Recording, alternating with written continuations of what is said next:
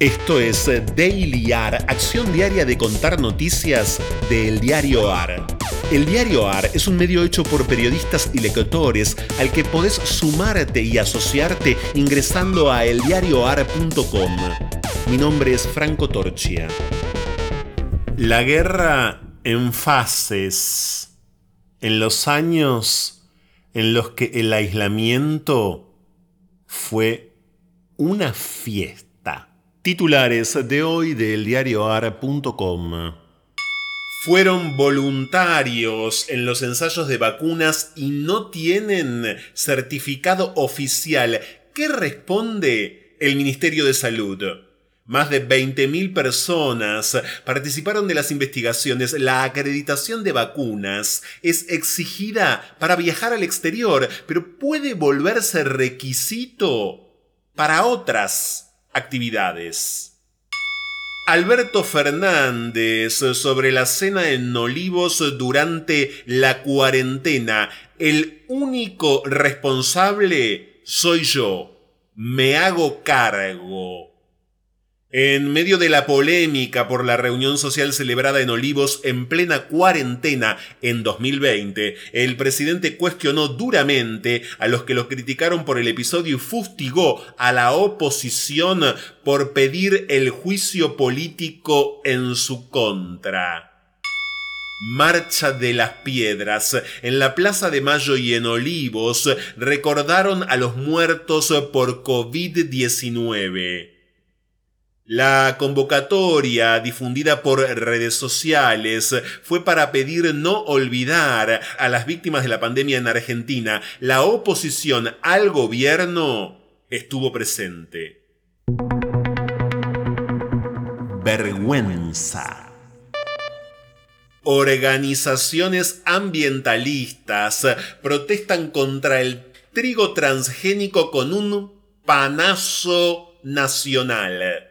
Según la empresa Bioceres, el trigo HB4 que podría comenzar a sembrarse en el país es resistente a la sequía, pero los ecologistas argumentan que su resistencia al glufosinato de amonio pone en peligro los territorios donde se cultivaría, ya que este herbicida supera en toxicidad al glifosato. La pelea de fondo detrás de la presión de Estados Unidos a la Argentina para que no contrate el 5G de la China Huawei. En medio de la guerra geopolítica entre Washington y Beijing, se mezclan cuestiones de seguridad nacional con el futuro negocio de la telefonía celular, la Internet de las Cosas y las ciudades inteligentes. En la Argentina, los operadores Telecom, Telefónica y Claro deben elegir entre diversos proveedores, incluido el sueco Ericsson y el finlandés Nokia, para una inversión inicial de alrededor de 5 mil millones de dólares que después deberán repagar clientes que ganan en pesos.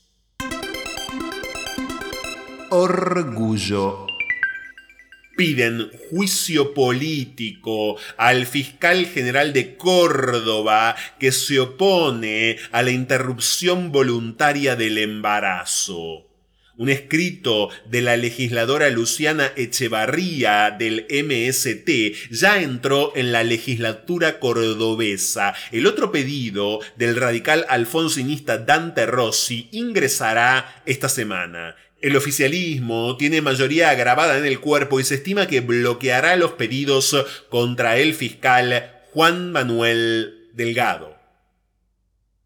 Juicio político. Juicio político. Juicio político.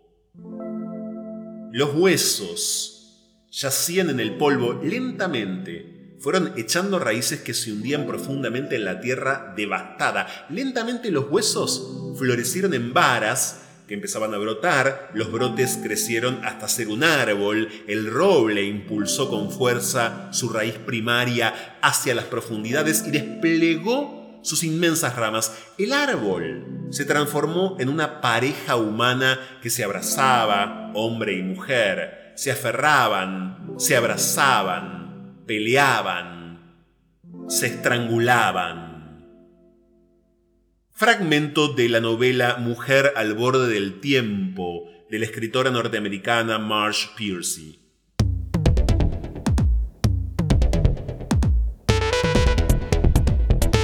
Esto fue Daily AR. Estas fueron algunas noticias de hoy. Hay muchas más y están en eldiarioar.com. Podés seguirnos en Twitter y en Instagram arroba eldiarioar. Y también en Telegram, el diario AR. Por sugerencias de textos literarios para el final, el mail es dailyar.eldiarioar.com. Diseño sonoro, Caja Mágica Estudio.